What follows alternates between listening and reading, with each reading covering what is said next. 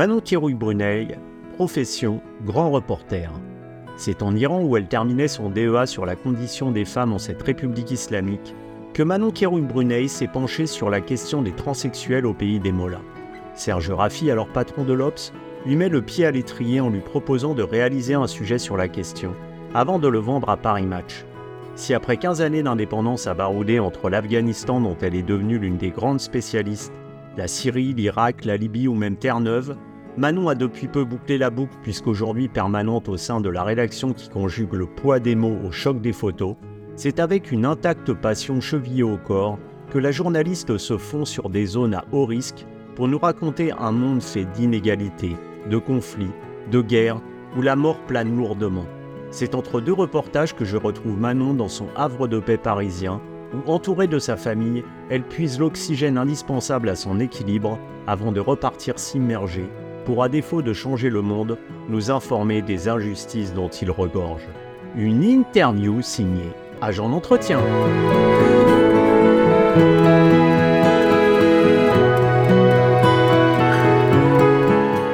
Manon Kérouille bonjour. Bonjour. Alors, tu es grand reporter.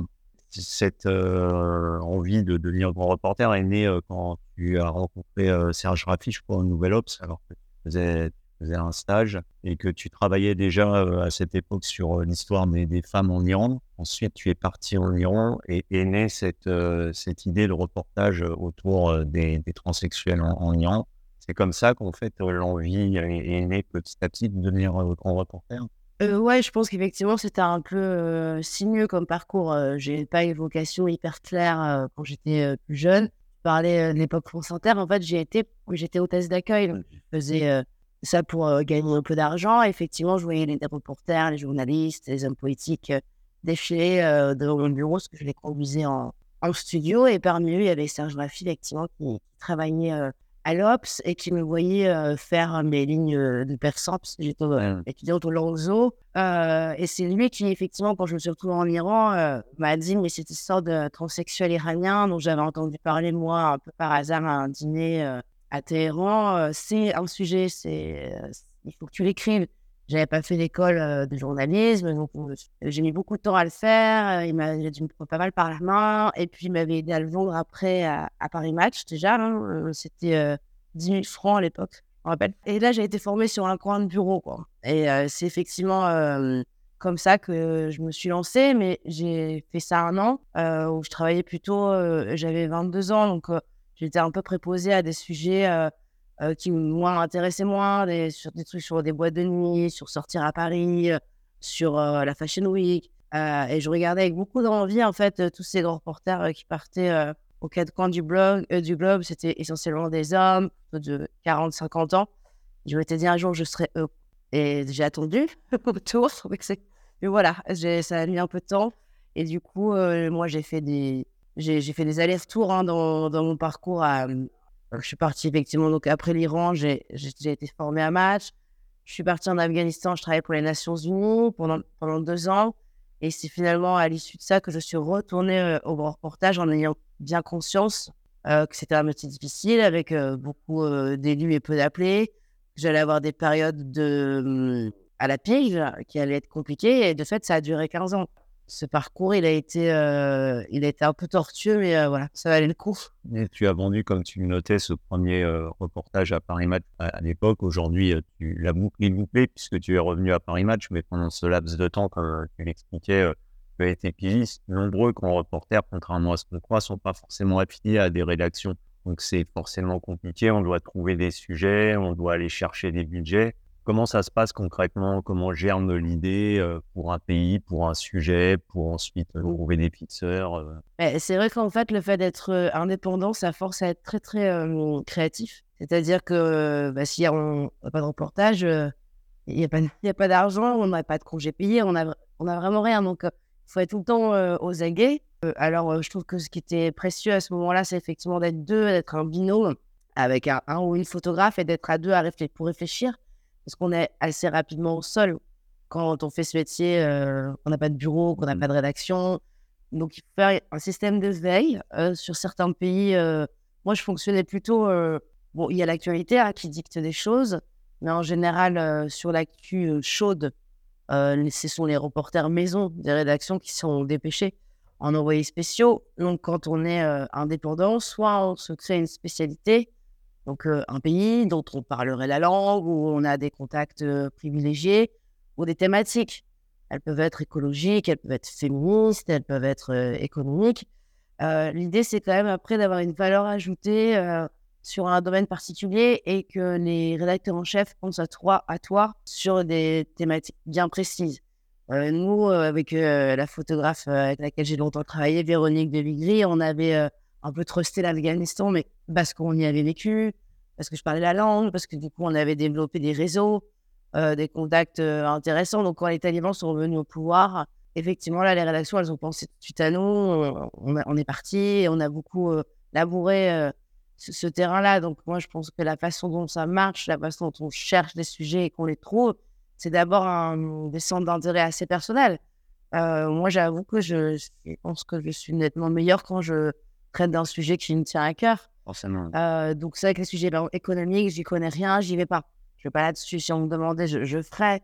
Mais euh, on a chacun notre tropisme. Quoi. Et moi, c'est vrai que ça tourne beaucoup autour du Moyen-Orient et de la question des femmes. Là, en même temps, tu parlais des, sujets comme ça, des idées. Je sais qu'il y a eu un sujet sur euh, les voleurs de sable. Euh, ça, on se dit, euh, mais comment est, comment est l'idée Parce que je suppose que tu n'avais pas forcément entendu parler de, ces voleurs de sable en amont. Donc, c'est quoi? C'est des gens qui vous informent C'est au cours de discussions Là, là c'est parti d'une commande en fait du magazine Géo qui voulait justement faire un, un, dossier un peu plus écologique. Et donc, on avait fait un peu de temps avant, je crois, les chasseurs d'iceberg, qui étaient un peu le, le, pendant des voleurs de sable. Donc, on était parti sur un chalutier dans l'Atlantique Nord et on avait suivi un, capitaine un peu bourru qui donc capturait des icebergs, parce qu'il disait le mot capturer comme des animaux. Et puis après, il, les, faisaient fondre le glacier et puis ils, ont, ils le commercialisaient comme l'eau la plus pure du monde. Ah, ça finit dans le bar du bon marché. Et donc, quand euh, Géo avait vu ce sujet-là, il nous avait dit, mais voilà, c'est ce genre de sujet un peu surprenant, mais qui, parle quand même de, d'enjeux écologiques qu'on voudrait voir davantage. Donc, on, a, on avait creusé. Et en fait, quand on sait où aller chercher, c'est quand même plus simple. Là, on savait euh, qu'on devait chercher une thématique autour de euh, matières premières en danger. Donc, assez, assez rapidement, de l'eau, on est passé au sable et on, on a vu qu'il y avait des enjeux autour, autour du Maroc, notamment mais c'est parce qu'on a commencé à gratter un endroit particulier. C'est comme une enquête euh, de police.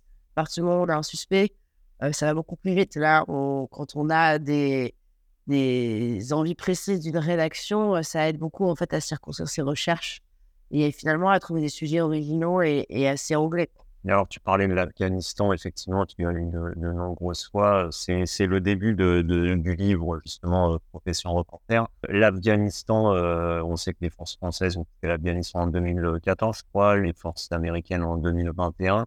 Euh, est-ce que tu y es retourné depuis et qu'est-ce qui reste aujourd'hui de l'Afghanistan? Est-ce que tu penses qu'il y a des, sujets à faire? Parce que ça a l'air d'être totalement délabrement, aussi bien économique, humain. Bah, c'est justement pour ça qu'il y a des sujets à faire, évidemment, euh, qu'il ne faut pas laisser tomber à l'Afghanistan. La difficulté, c'est que maintenant, en fait, euh, pour rentrer en Afghanistan, il faut non seulement un visa, mais il faut aussi un, accord, en fait, du euh, ministère de l'Information taliban. Au début, c'était assez ouvert. Les talibans avaient envie que la presse vienne commenter leur action, la joie supposée de la population, aller voir revenir, etc. Et puis, ils se sont tellement fait bâcher.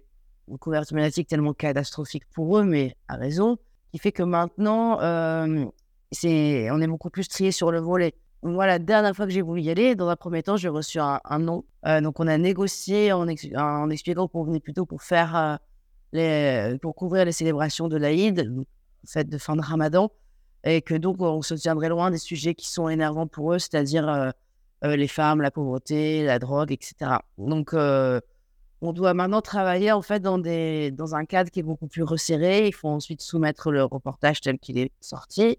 On risque effectivement que ça ne plaise pas et que la fois d'après, euh, on le dissident. Donc moi, je suis euh, très partisane de, de travailler même dans les lignes qui nous, qui nous imposent plutôt que rien. Ça ne veut pas, absolument pas dire qu'on fait de la propagande pro-Taliban. Euh, on a toujours moyen sur le terrain de s'arranger, de faire les choses d'une façon à peu près maligne, plutôt que de renoncer à couvrir ce pays et comme tu le disais, en train de s'enfoncer dans une crise humanitaire sans précédent. C'est la même, c'est les mêmes atermoiements qu'on note en fait avec l'aide humanitaire. Est-ce que on renonce à aider une population au moment où elle en a le plus besoin au risque de soutenir effectivement un émirat taliban qui ne respecte pas les, les droits de l'homme et de la femme basiques d'un point de vue journalistique, moi, je pense que c'est hyper important de rester présent. Je ne peux pas faire que de l'Afghanistan, moi, à l'année, mais je m'astreins et c'est important et en plus, j'en ai envie euh, à faire au moins un reportage par an pour euh, dire où on en est. Et effectivement, avec cet angle femme qui, en Afghanistan, euh, pas une posture féministe. C'est une nécessité humaine, humanitaire. Quoi. Donc, tant que j'arrive à trouver des moyens de rentrer dans ce pays, je vais continuer à le faire. Et tu avais commencé justement pendant ton DEA à parler euh, du, des femmes en Iran. On a beaucoup parlé euh, récemment avec le mouvement en Iran, justement, la condition féminine dans tous ces pays. Donc, tu parles aussi euh, l'Afghanistan en tant que femme. Quand tu vas là-bas, est-ce que c'est un peu comme une mission de justement parler de ces femmes qui sont opprimées quotidiennement Je m'en sens comme un devoir, effectivement. En plus, tout le principe de la politique talibane, c'est de les rendre invisibles. Donc, moi, je trouve que de leur consacrer 10 euh, pages dans Paris Match, voir la couverture, parce qu'on a fait la couverture sur elle l'année dernière, ça les remet un peu dans, à, à la place qu'elle devrait, avoir. Donc, euh, c'est une responsabilité, en fait, mais euh, de journaliste, homme ou femme, j'imagine. L'avantage d'être une femme journaliste, c'est qu'en Afghanistan, on a accès aux femmes, ce qui n'est absolument pas le cas de mes confrères masculins, encore moins maintenant, puisque on ne rentre pas dans, une maison de femmes en l'absence d'un homme. Même quand l'homme est là, c'est quand même très compliqué pour un étranger masculin de rentrer. Donc, euh, oui, il y a des sujets. Tu, tu, parlais de la révolution iranienne. Donc là, c'est aussi un autre enjeu, c'est que la presse n'a pas de visa, ou très très peu. Moi, longtemps, j'obtenais un visa euh, pour aller couvrir les élections euh, parlementaires, présidentielles. Et là, depuis la mort de Macha Amini, ils veulent pas spectateurs. On, comprend pourquoi. Donc là, c'est un autre enjeu journalistique, c'est d'arriver à faire exister aussi l'Iran et, et la, la, révolte sans, sans, aller sur place. Donc c'est un peu contre-intuitif pour un reporter de terrain. Mais voilà, moi j'ai essayé de réfléchir à ce qu'on pouvait raconter sur l'Iran. Donc on fait des témoignages à distance. Il y a des membres de la résistance qui passent à Paris. Donc on a aussi consacré la couverture de Paris Match à la révolte iranienne. En plus, on sait que c'est des, des, numéros qui se vendent très mal, malheureusement. Mais on sait aussi que c'est hyper important en fait de, de, continuer à le faire et c'est des, des commitments qu'on prend en fait euh, au sein de la direction, au sein des, journalistes, et, qu'on continue à faire. Euh, parce qu'effectivement, je crois que le pire dans, ce genre de crise, c'est qu'elle soit oubliée, qu'elle soit silencieuse. Euh, et puis l'Ukraine prend beaucoup de place médiatiquement. Donc effectivement, pour, il faut arriver à remonter un peu certains sujets qui ont l'air périphériques et qui ne sont pas. Et comme tu le disais, dans ces pays-là, malheureusement, les femmes sont cachées. On essaie de moins les montrer au, quotidien. Est-ce que c'est un avantage pour toi, justement, pour pouvoir entrer dans ces pays et se fondre dans la masse féminine c'est-à-dire se cacher, parce que je suppose que tu prends des risques. Donc, euh, ça, ça valide de savoir que les journalistes euh, occidentaux sont, sont, sur place. Euh, encore une fois, tout ça est assez contrôlé. C'est-à-dire que si je mets un pied en Afghanistan, c'est que je me suis assuré avant que j'avais l'autorisation de travailler. Moi, je n'ai pas ce l'âge, en fait, de jouer à, à, enfoncer les portes et à rentrer en, en clandestin, etc. Donc, du coup, si une fois que je suis là, euh, j'ai le droit d'être là, je travaille, on peut se faire arrêter par les talibans. Alors, ce qui l'avantage d'être une femme, c'est qu'en général, on les embarrasse un petit peu. Ils ne savent pas trop quoi faire de nous. Ah, des confrères masculins, ils peuvent se faire assez facilement tabasser, euh, garder 24 heures dans une, dans une géole un peu, un peu crade. nous, euh, c'est plus compliqué pour les femmes. Alors, quand je vais là-bas, moi, je, je, je, porte vraiment un vrai voile. Là, maintenant, la burqa est obligatoire. Alors, la burqa grillagée, je ne la mets pas parce que j'arrive pas à travailler avec. Mais je mets vraiment euh, un voile noir euh, de la tête aux pieds, voir euh, le visage couvert avec juste les yeux qui dépassent. Si besoin, c'est des prises de risque vraiment très mesurées. Et encore une fois, par rapport à, à ce que vit la population secondaire en Afghanistan, je me sens vraiment pas. En danger Non, pas en danger. Et même, en fait, quand on revient de là-bas, on se sent tellement.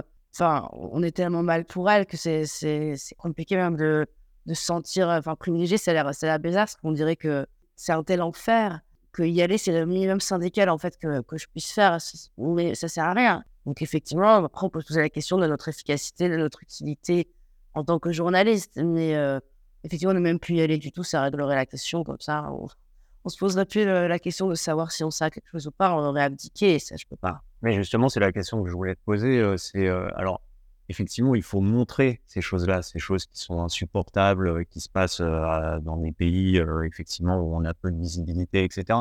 Mais est-ce qu'il n'y a pas un côté frustration de montrer, mais de savoir qu'on peut rien y faire, en fait? On a juste, voilà, montré ce qui se passait de dramatique dans ces pays-là. Effectivement, c'est important qu'il y ait une voix, la tienne en l'occurrence, là. Mais est-ce qu'en rentrant, on se dit pas, mais en fait, je peux rien y faire? C'est atroce, ces conditions-là. Ah bah si, si, il y a quand même des grands moments de, désespoir, surtout qu'en général, il y a la partie terrain qui est assez riche en adrénaline. Et quand on rentre, il y a tout qui retombe, et effectivement, avec ce sentiment d'inutilité qui est assez récurrent. Soit, en fait, on considère qu'on s'est trompé de travail. Si on veut aller un cran au-delà dans l'efficacité, il faut devenir militant d'une cause, ou alors il faut servir dans une ONG. Et je ne l'exclus pas. Aujourd'hui, euh, mon travail, c'est d'informer, c'est de témoigner, dans une certaine mesure de dénoncer, mais pas non plus en fait de militer ni de prendre parti. Moi, je travaille dans un journal euh, assez généraliste. On essaie de garder une, une ligne à peu près neutre. Donc, euh, j'ai aussi beaucoup confiance en fait en, les gens. Il faut arrêter de, de, de nous prendre pour des, pour des imbéciles. C'est-à-dire que je pense que les gens lisent, les gens s'informent et les gens se forgent une opinion. Après, euh, par exemple, on voit en Iran que le, le, relais des réseaux sociaux est hyper important, même dans la structuration. Donc, je pense que tant qu'on continue comme ça à, à relayer, à communiquer, à informer, que ce soit vraiment par des journaux, par des réseaux sociaux, par des informateurs euh, sur place qui, euh, vont, qui vont être le porte-voix, en fait, d'une cause et d'un mouvement, eh ben, c'est quand même mieux que rien. Je dis pas qu'on en train, que nous, journalistes, on révolutionne le monde. Des fois, on aimerait effectivement faire une plus grosse différence. Mais notre boulot, c'est pas ça. C'est d'informer. Et alors, je sais que tu parlais euh, aussi des femmes, là, on parlait en général, mais tu es, tu es allé aux Maldives. Alors, les Maldives, pour beaucoup, c'est les îles paradisiaques, euh, c'est euh, les resorts 5 étoiles avec, on se baigne avec les, requins. Mais les Maldives, c'est aussi une condition très particulière pour les femmes, avec, ça s'est beaucoup radicalisé ces dernières années je sais que tu es, tu es allé là-bas et il y avait justement une, informatrice qui vous, a, qui vous a aidé et qui a pris des risques. On parle peu en fait de ces gens-là qui, eux, font beaucoup pour essayer de, modifier leurs conditions, ou du moins euh, d'en parler, et qui, eux, aussi prennent des vrais risques. Est-ce que ça, c'est on y pense qu'on va là-bas et qu'on demande à ces fixeurs de nous aider pour un reportage particulier? On y pense beaucoup. Euh, la, la, règle, c'est celle-là, c'est que nous, on vient, on repart et eux, ils restent. Donc, on l'a tous en tête.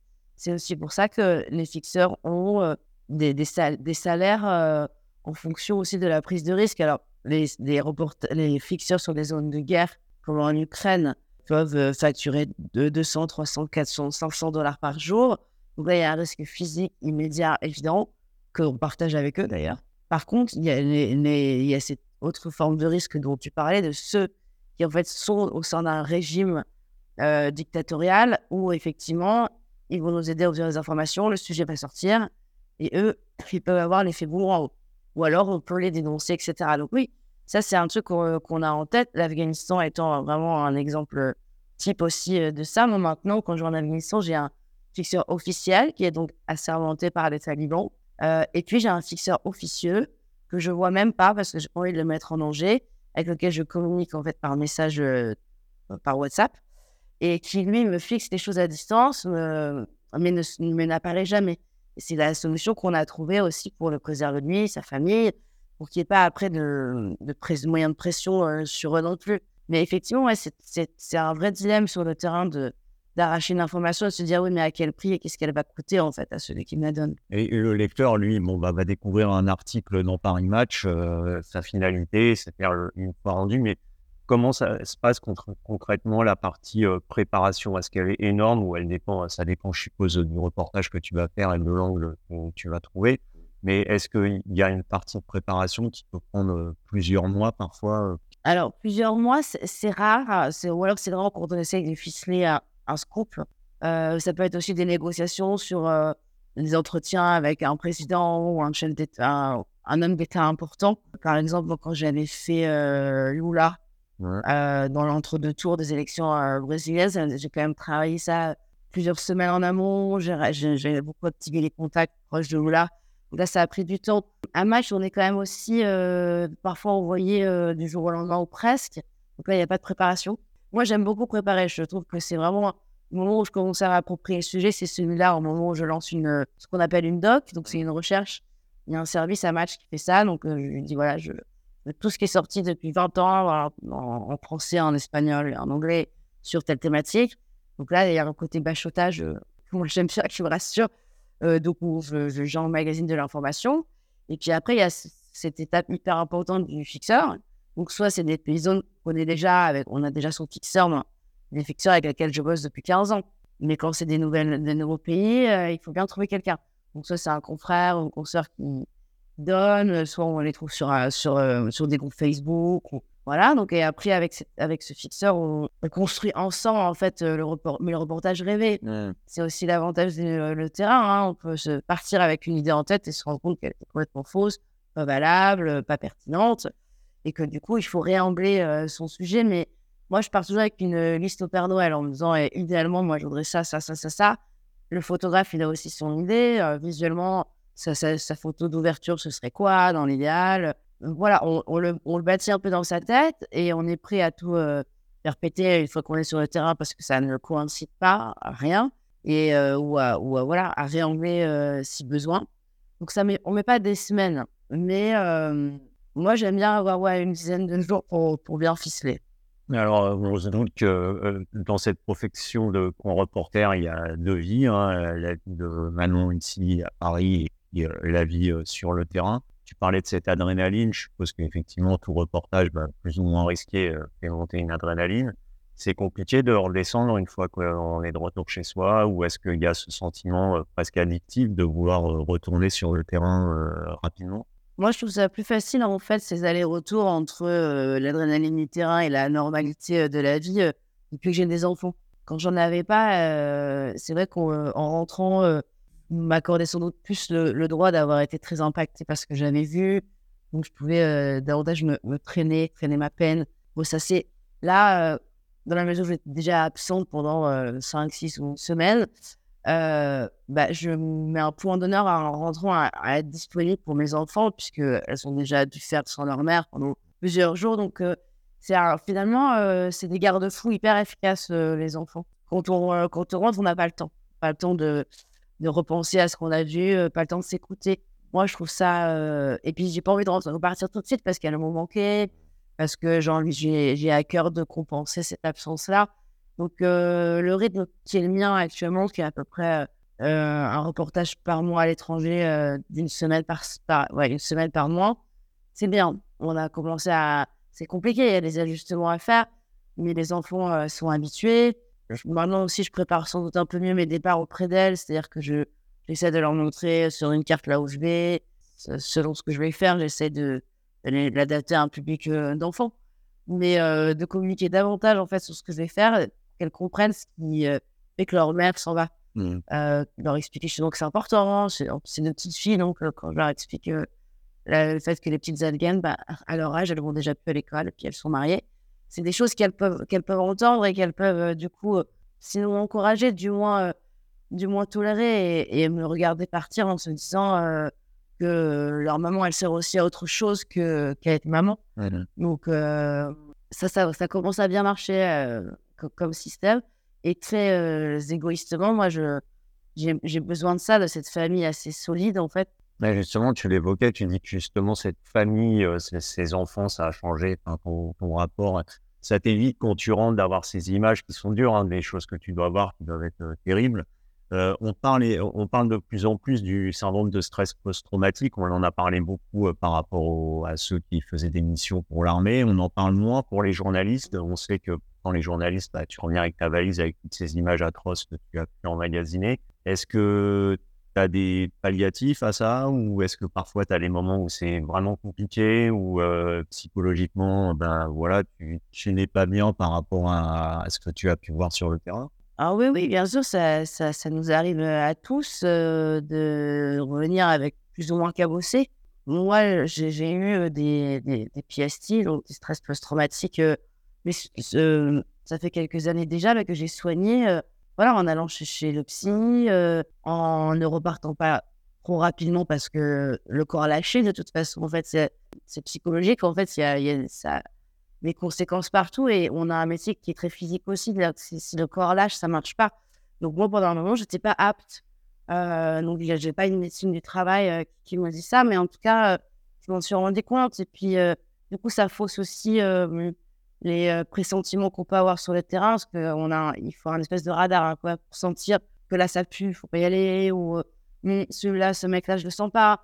Et ça, c'est vraiment, ça demande d'être très à l'écoute de, de, ce qu'on ressent, d'avoir, de laisser cette intuition en fait qui est hyper importante. Et quand on est en stress post-traumatique, et ben en fait, on sent plus grand-chose. C'est là où c'est très dangereux, moi, je pense. Donc, il faut, vraiment s'écouter. il faut, voilà, faut aller chez, chez le psy. il faut vider son sac régulièrement. moi, ce qui me fait aussi du bien, c'est de ne pas en parler, de ne pas être avec des gens de mon milieu, de voir mes copines qui sont profs, qui sont avocates, qui sont je ne sais quoi, et, de surtout pas parler de la guerre et de, et de boulot. Je, ça, en fait, ce qui me fait du bien, c'est ça. C'est une bouffée d'air entre et c'est d'arriver à, à, rester disponible pour les histoires des autres, en fait. Et donc, c'est tout l'enjeu. Quand on est journaliste, euh, si on est déjà soi-même chargé avec un, sac à dos rempli euh, de traumas, euh, de, de rancœur, de peur, de machin, on n'est pas disponible à l'autre, quoi. Et c'est quand même la base. Donc, moi, j'essaye, avec plus ou moins de succès, plus ou moins de bonheur, de m'alléger entre chaque reportage et de repartir avec un sac à dos vide. Évidemment, quand ça fait 15-20 ans qu'on fait ça, je ne suis pas sûre qu'on puisse remettre à chaque fois les compteurs à zéro, mais c'est pas grave.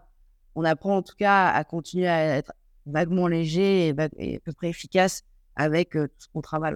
Et est-ce que tu penses que, ah, ce que tu me dis depuis 15 ans, est-ce que ce métier qui est quand même très particulier, ça a permis de puiser au fond de toi, enfin de mieux te connaître, d'aller puiser au fond de ta personnalité?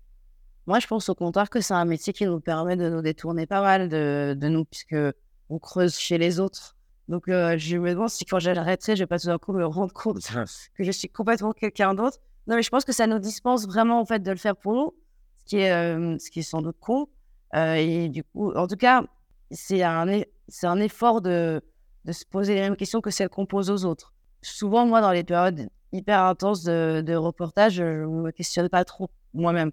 Donc, c'est des moments d'introspection qui viennent peut-être pendant les vacances ou, pendant les breaks. Ou, voilà. Mais je, je, pense qu'on est, comme on est perméable en fait à, tout ce qui se passe, on peut perdre un peu le sens de son identité personnelle. Donc, ça, c'est aussi un, un travail. moi, je me guéris beaucoup en faisant du sport, par exemple, ben, le yoga, des trucs qui permettent de se recentrer un petit peu quand on, s'est un peu éparpillé et qu'on a parlé avec beaucoup de gens, écouté beaucoup d'histoires, euh, vu beaucoup d'endroits, euh, il y a peut-être un moment de saturation en fait où il faut vraiment poser les valises. Pas se perdre. Pas se perdre et retrouver l'envie aussi, euh, parce que je pense que c'est un métier de passion, de feu. Et quand le feu il est un peu éteint parce qu'on est, on est, on est crevé, on n'est pas forcément très bon. Il faut aussi accepter qu'on bah, des robots, on n'est pas toujours performant, quoi. Et ce métier de passion, comme tu le disais, euh, c'est quelque... effectivement, on ne peut pas partir euh, en Afghanistan, euh, au Yémen ou en Irak comme ça, sans avoir une véritable motivation, une passion. tu penses à l'après, tu dis peut-être un jour je vais arriver à saturation, il faudra que je fasse autre chose, ou tu n'imagines pas de fin à ce métier Si, si, régulièrement, en fait, je, je pense et je ne trouve, pas la, je trouve pas la solution ou la, ou la, ou la bonne réponse. Je pense que c'est important de se la poser dès à présent parce que je ne sais pas si euh, j'ai encore 20 ans devant moi à faire ça. Je ne sais pas si je tiendrai euh, physiquement. Psychologiquement aussi, peut-être. Psychologiquement aussi, bah, il y aurait une forme d'usure euh, double. Oui, oui, c'est une question. C'est comme tous les métiers passion qui, qui dévorent un peu tout. what's next Mais je ne me mets pas trop la pression pour le long. Et, même si le risque, effectivement, on essaye de le tempérer, de le mesurer, de, de l'anticiper, je sais que tu as failli devenir la deuxième épouse euh, au Nigeria euh, d'un chef de guerre euh, trop alcoolisé et qui avait déjà à son actif plusieurs viols de, journalistes étrangères. Là, forcément, bah, on doit être en proie au doute, à la peur. Est-ce que la prise de risque, justement, on sait qu'elle fait partie intégrante de ce métier Est-ce qu'on y pense? Est-ce qu'on pense à la mort? Est-ce que ça donne un rapport différent à la vie? Ah, la prise de risque, oui, on y pense. On essaye de la calculer euh, du mieux possible euh, en amont. ma propre mort, j'y pense pas. Non, sinon, je pense que je n'arriverais pas à. Travailler. Ouais, ce, ce serait trop euh, handicapant. Enfin, euh, et je pense que du coup, on a un rapport à la mort, effectivement, peut-être un peu plus abrupt. C'est-à-dire que on en voit assez souvent, du coup, des morts. Euh, moi, ce qui m'aide beaucoup, c'est de pas commencer à me projeter, quoi. C'est-à-dire pas me dire, ah, cette personne, c'est une femme, elle a mon âge, elle doit avoir des enfants, ou elle doit être la fille de quelqu'un, ou... Ça pourrait être moi. Ouais, pas, pas comme moi, mais en tout cas, commencer à humaniser, en fait, la personne morte en face, à, ce qu'il faut faire par ailleurs, mais en, en, arrivant quand même à, à pas trop euh, s'impliquer. Ce qui est terrible, c'est les personnes mortes qu'on connaît. Mais nous, on raconte euh, des histoires et, et, pour être en capacité de les raconter, il faut pas non plus qu'on soit trop euh, submergé en fait par euh, l'émotion. par, l'émotion, par la colère, par la frustration. Alors il en faut un peu, mais pas trop. Et moi, c'est sur quoi j'essaie de, de, réfléchir depuis depuis quelques temps. C'est un bon papier, il, donne de l'information, mais il donne aussi de l'émotion et l'équilibre entre les deux que moi je trouve difficile à trouver souvent. Donc pour se créer une carapace, on avait quelques. Ouais, ce serait ce serait assez idéal. C'était le poète iranien Rumi qui disait que c'est à travers les fêlures que passe la lumière. Donc il faut laisser rentrer la lumière et pas trop de fêlures en même temps. Pas trop s'empoler non plus avec la lumière. Voilà. Et alors, dernière question, Manon, c'est vrai qu'on vient de voir malheureusement récente qui ont pris après la mort du jeune Naël. Ces émeutes-là dans les banlieues, elles pouvaient, de toute façon, depuis 2005, hein, et les gouvernements successifs ont mis ça sous le tapis. tu as coécrit un livre, La parole du ghetto, dans lequel tu racontes justement cette vie dans les banlieues avec la radicalisation progressive, la drogue, la prostitution. Est-ce que tu penses que ce, qu'on vient de vivre là, effectivement, c'est un volcan qui est rentré un peu en éruption, mais que ça couvre et qu'on va vers une explosion très rapidement de, ces banlieues, de ces jeunes qui ont perdu tout repère, en fait? Ce qui est, évident, c'est que tant qu'on ne s'attaquera pas au problème de fond, il y aura régulièrement euh, ces, sentiments de colère qui, qui va ressurgir. Le plan euh, sur la banlieue, euh, qui avait au moins le mérite de, de, proposer des solutions, bah, il a été balayé aussi, enfin, mis sous, sous, le tapis. Donc on ne peut pas ignorer ce qui se passe dans, dans les quartiers. À, c'est pas parce qu'on n'y vit pas qu'on ne peut pas se sentir concerné. C'est ça que je trouve terrible. Et il y a certaines couvertures médiatiques qui sont aussi hyper, hyper méprisantes, en fait où on, expliquerait que ces jeunes euh, n'ont pas, euh, ne, savent, ne sont pas en colère, sont juste des casseurs et des pilleurs. C'est un peu facile comme grille de lecture, ça nous dispense en fait de faire ce travail de, de, qu'est-ce qu'on a raté, qu'est-ce qui est, à partir de quand ça merde, est-ce que c'est à l'école, est-ce que c'est parce que euh, la il n'y a plus de police de proximité? Moi, je ne suis pas politicienne, j'en sais rien, mais je pense qu'effectivement, si on continue à ne rien changer et avec ce mépris de classe, euh, ce mépris sociologique, enfin, je ne sais pas comment l'expliquer. Si on continue à penser que ces gamins, tout ce qu'ils veulent, c'est brûler des, voitures, on n'a rien compris. Euh, donc, oui, ça recommencera euh, tant qu'on n'entendra pas, en fait, les raisons de la colère. Bah, écoute, Manon, merci beaucoup. Merci à toi. bon prochain reportage. Merci.